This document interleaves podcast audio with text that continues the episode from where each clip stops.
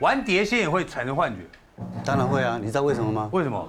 因为人死后就当鬼。嗯，那当鬼以前其实早时早期时候，比如二三十年前，那时候很流行，学校学生是流行玩碟仙笔仙。是是那其实碟仙笔仙就是鬼魂附身之后，透过能量让你这个笔在动。那我现在讲的是我邻居的亲身故事。嗯，这个女生以前是大学的校花。哎呦，那有一天晚上，呃，这个女大生跟很几个别校的男生就修纠到白沙湾去露营。那露营的时候，晚上，呃，兴致一来嘛，因为烤肉嘛，烤一烤之后，他说，哎，那我们就来玩个碟仙如何？就他们就找一个桌子，小小的呃木木木板，木板就是拿一个碟子，上面写了一大堆的东西，就开始玩碟仙。这个碟子开始动，他问他，啊，你是男的还是女的？结果这个碟子就只是他们走到女的部分，走到女生的部分。他说：“那你是怎么死的？”就问他说：“你是怎么死的？”他就写个水，他就转转转转到水。那在转的时候，他们就说：“哎，那你什么时候溺死？死多久了？”这个碟子就转转转转，转到一个五五年，不是五年，五天前，哎呦，哇塞，这恐怖！五天前刚溺死，大家吓到，因为他们去露营的时候，就有当地人跟他讲说，最近这边有淹死人，哦，尸体还没有找到。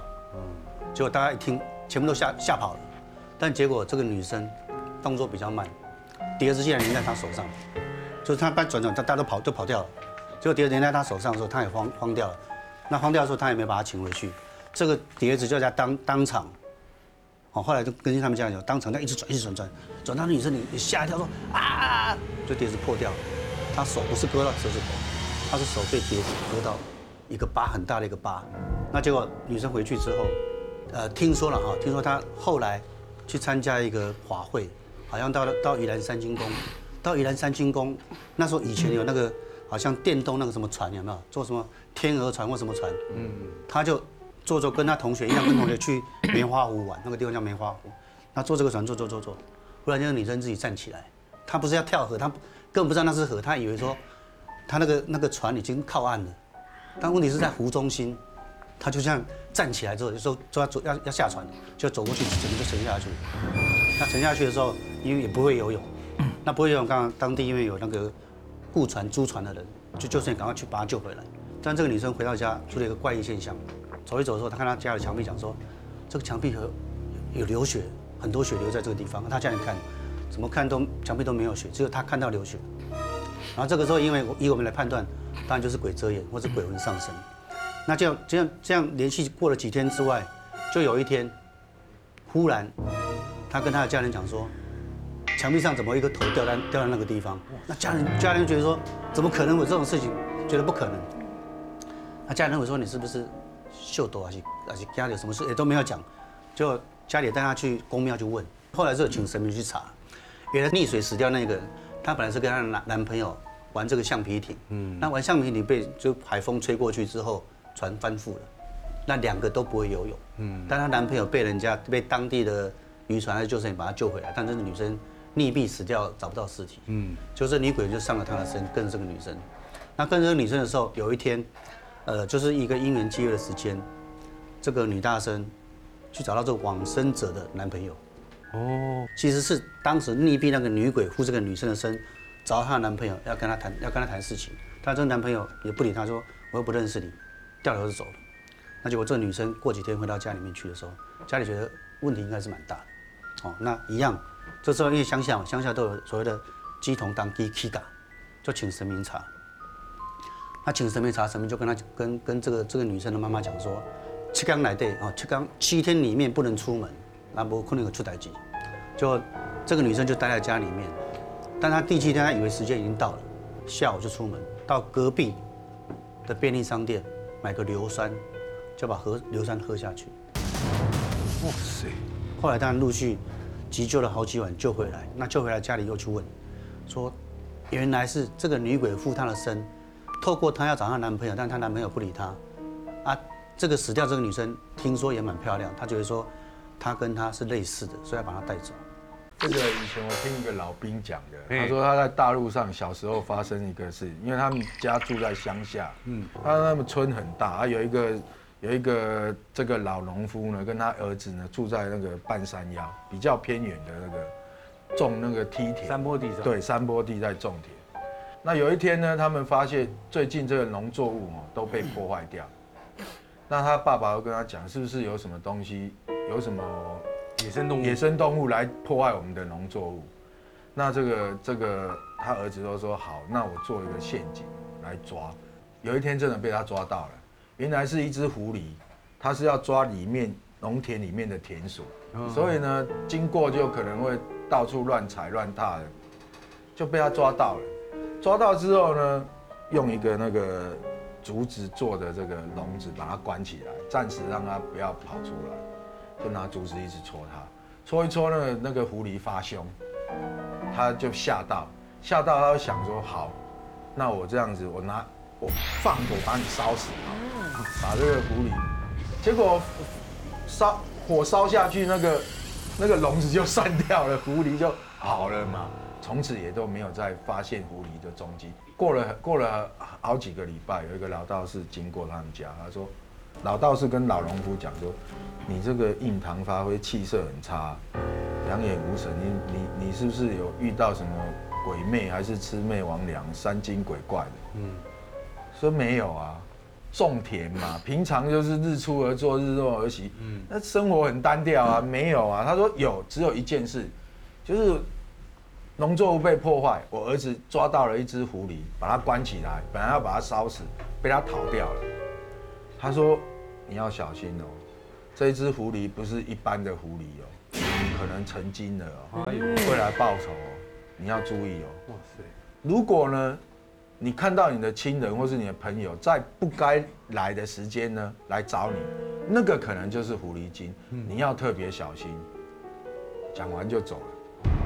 有一天，他儿子，他这个老农夫叫他儿子去城里面哦，买一些日日常的生活用品，就走走走，走到一半，哎，遇到这个老道士，嗯，他说：“哎，你不是有有一几个月前来来我们家，经过我们家，那个老道士就跟他讲，你呢，爸爸可能会有危险。”你赶快回去看一下，他又跑回去。他爸爸一看到这个，他儿子，他爸爸好好的啦，其实没什么事，就是在就在务农对务农嘛，就是种田割草还是干什么。他爸爸心里想，因为他远远的就在叫他爸爸的名字嘛，爸爸爸爸你在哪里啊？他就会想，我不是叫你去城里面办日常生活用品吗？你怎么会？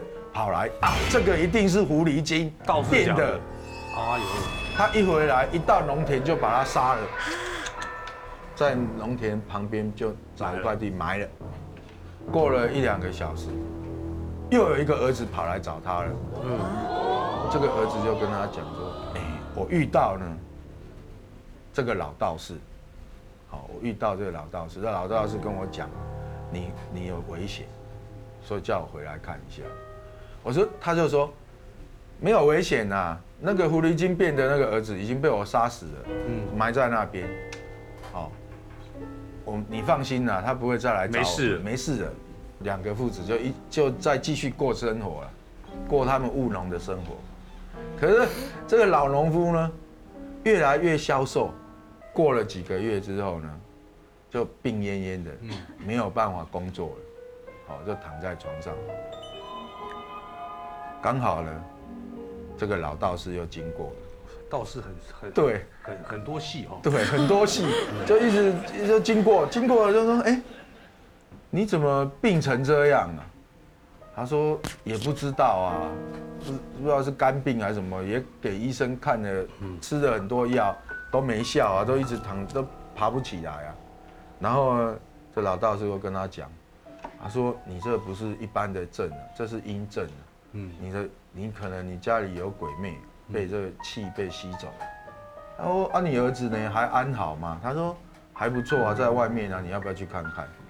哦，去出一出门刚好看到这个儿子回来，儿子回来。这老道士一看，这个不是他儿子，这个是那个狐狸精变的。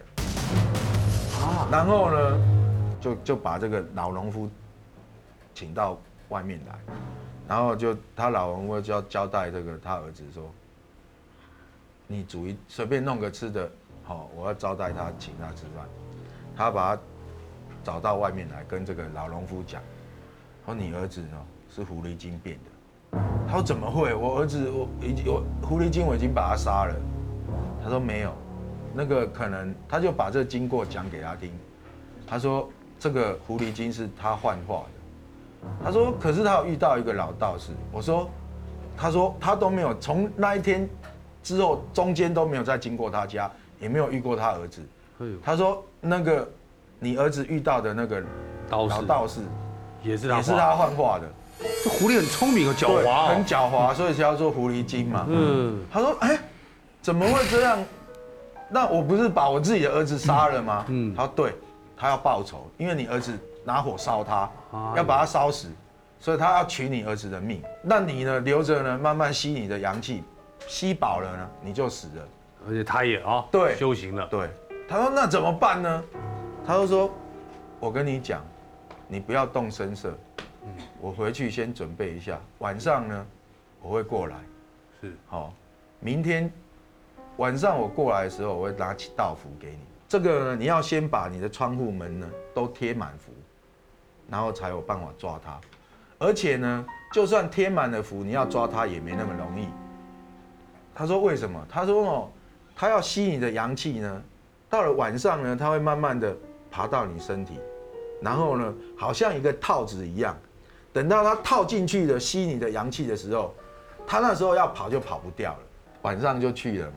等到那个狐狸精爬到他身上的时候，这个老道士呢就破门而入要抓他，结果这个狐狸很聪明，他呢就翻一个身没抓到，慢慢的脱掉了，脱掉老道士要抓他抓不到，结果呢这个老道士打了一个五雷印，因为看他要逃走了，就打打打往那个狐狸精的身上打，一打那个狐狸精叫了几声，叫了两声就跑掉了。晚上乌漆抹黑的找不到，他就跟这个老农夫讲，他说他跑掉了，暂时不会再来找你，因为他被我打伤了。但是呢，你最好呢，此地不宜久留，嗯，你最好搬家。那个老农夫啦，他想说，啊，我儿子也死了，我住在这边也很伤心，离开这个伤心地也好，就就离开了。是，而且老老道士也走很快，快点给他搬走啊！我先走了。对，因为狐狸精会报仇。对，